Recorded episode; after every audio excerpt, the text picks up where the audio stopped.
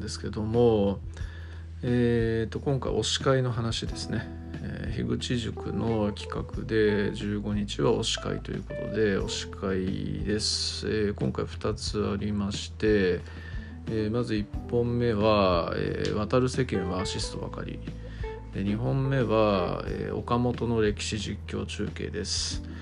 で1本目の「渡る世間はアシストばかり」というのはですねあのタイガーさんっていう女性の方とあとその樋口塾の、えー、もはや有名人ですよね矢部さんがこう話されていた番組っていう感じですね。これと第5回か6回、うん、そこらぐらいでヤビさんがいなくなっちゃったんでちょっと何があったのかは知らないし聞いてもいないし聞くのも野暮なんで聞いてないんですけど、えー、ヤビさんがね、えー、一緒にこのタイガーさんっていう女性の方と話されている回は正直ね結構笑えるんですよね。あ まあヤビさんっていうとねあのお一人で喋られてるやつはもう結構なんかこう、まあ、集中して喋られてるというかですね。あのまあご自身でも言ってらっしゃいますけれども、まあ、あんまりそのなんだあ朗らかに喋るというような感じではなくって結構淡々と喋られるっていうような内容なんで、えー、このラジオを僕聞いた時に「えこれヤビさん?」みたいな感じで結構びっくりしたっていうのがあるのとえー、結構ね、面白いヤビさんの話とかがね、えー、あったりして、まあ、ゲストに来ていただいた時もですね、喋っていただいた話なんですけど、まあ、ヤビさんのそのストレス解消をした時の話みたいなのがですね、あの、結構個人的にはツボってたんですよね。まあそれだけ大変だった時代がヤビさんにめちゃくちゃ大変だった時代があってその時にはこういうストレス解消したっていう話なんでちょっと笑っちゃいけない話なのかもしれないんですけどすげえなこれみたいな感じで思ったっていうところもあって、えー、かなりね 面白かったっすね。でまあこのタイガーさんっていう方もね、えー、なん脱サラして何でも屋をやられてるみたいなそういう方で結構ちょっと独特の味を出されている方っていうのもあってこう2人の掛け合いとかやり取りみたいなのがすごくねあの面白い感じのラジオになってます。えー、っとまあ特に推し会というか推しポッドキャストみたいなそういう感じになるのかな。うんまあちょっとぜひですねあの、まあ、矢部さん多分あの樋口塾の中では、えー、培養型思考のつぶやきしか自分の持ちポッドキャストっていうのは、えー、出してないんじゃないかな。なんかにでも書いてあったから私見たんで樋口塾のどこかに貼ってあったのかな、うん、まあちょっと記憶はないんですけども、まあ、そういうところがあるんで、まあ、聞かれたことある方もいらっしゃるかもしれないですけど、まあ、聞かれたことない方も結構いらっしゃるんじゃないかなと思ってちょっと掘り出して、えー、皆さん聞いたことない人には聞くと面白いよ。えー、ヤビさんのまあトークというかこう人の話を引き出すとかねトークうまいっていうのは多分皆さんご存知だと思うんですけれども、まあ、よりそういうところの一端が見れるし普通に面白いのでもしよかったら聞いてくださいっていうところですね。でもう一個が岡本の歴史実況中継っていうやつなんですけどこれ YouTube の番組でもあってま YouTube の方が再生回ってんじゃないかな、まあ、結構な人気チャンネルで有名なんだと思うんですよね。で、まあ、僕が聞いたきっかけはこれ古典ラジオとか、えー、民生化、前回おすすめした民生化ね。民生化とかを聞いた上でのその Spotify のおすすめみたいな感じで出てきて、えー、何気なしに聞いてみたみたいなのがきっかけなんでまあ多分古典ラジオとか聞いてると勝手に候補に出てくる系だと思うので聞いたことある方もいらっしゃるんじゃないかなと思うんですけど、えー、普通のサラリーマン岡本さんという人が、えー、普通じゃない歴史の知識をえー、普通じゃない軽妙なトークで、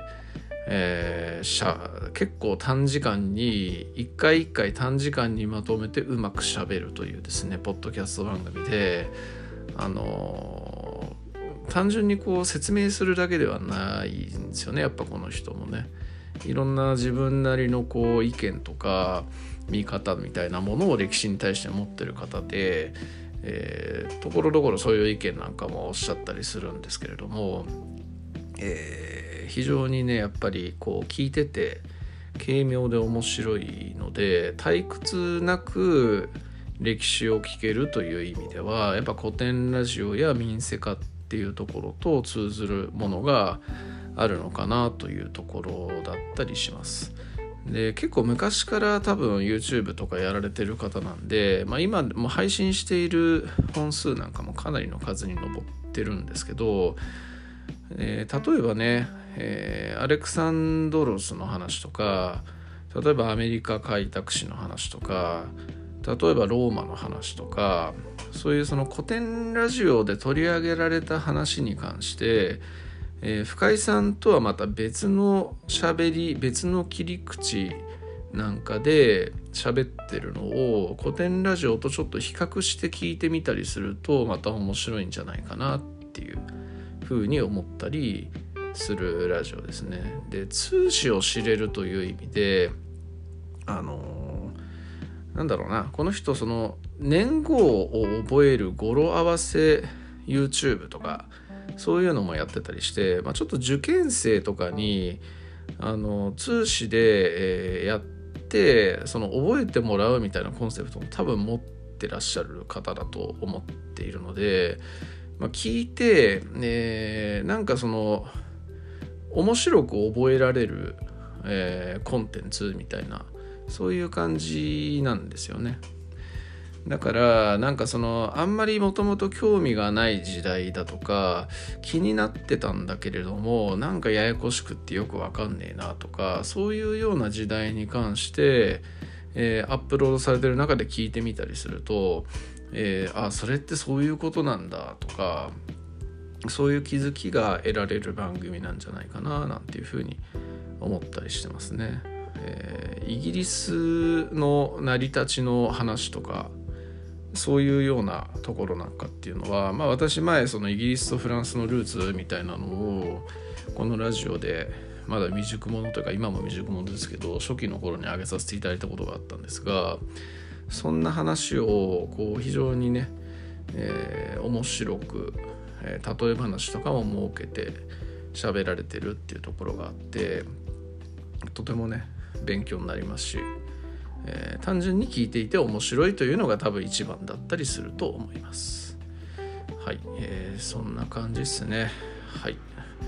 であとはまああのー、民生化ね民生化はもうとにかく聞いていただきたい、えー、ザビエルの頭を黒く塗った男ことともきさんねえー、私本当にこの人のことをすごく応援してるので、えー、ぜひですねあの歴史好きの方古典ラジオ関連からここの樋口塾入られた方っていうのも多数いらっしゃってでまあ私がこう進めたことによるか分かんないですけど最近あの界隈でも聞いていただいてる方っていうのがいらっしゃるっていうふうにこうなんだツイッターとかねディスコードとか見てるとあの気づかされますので、えー、もっとね、えー、いろんな人に聞いていただいてあの民生化の素晴らしさはね分かっていただきたいななんて思ったりしてるというところですね。うんえー、岡本さんの方はね、え、サポーター制度を設けてるのでサポートしてるんですけど民生化の方はね、えー、やっぱ友樹さんのポリシーなのかそういう投げ銭っていうのはしてないんですよね。何度かツイッターとかであの貢がせてくださいよみたいな感じのこと言ったりしたんですけどやっぱポリシーなのかねあんまりその辺に関しては言及していただけないっていうところがあるんでまあちょっとその辺の応援ができないんだったらこう聞いていただくための布教活動をしたいなっていうのが私の思いというところですね。まあ、それぐらい、えー、もっと世の中にね、あのー、出てくるべきコンテンツだなっていうふうに民生化に関しては思ってますんで、えー、なんかちょっとお司会なんですけど、えー、最終的にはまた民生化いいよっていう感じになっちゃったんで、まあ、今回のお司会としてはえー、っと「渡る世間はアシストばかり」と岡本のえー、歴史実況中継と民生化というところで、えー、お願いを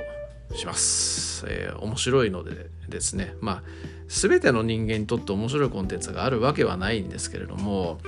あのまあ、古典ラジオ界隈の方であれば多分面白さ分かっていただける3番組なのかなっていうふうに思いますんで、まあ、もしですね、まあ、聞く番組めちゃくちゃいっぱい多分あると皆さん思うし私もいっぱいあるんですけれどもまあ、その中で、えーまあ、まだ聞ける余裕があるっていう方はちょっとご検討の一つにしていただければなというふうに思ってます。はい、ありがとうございます。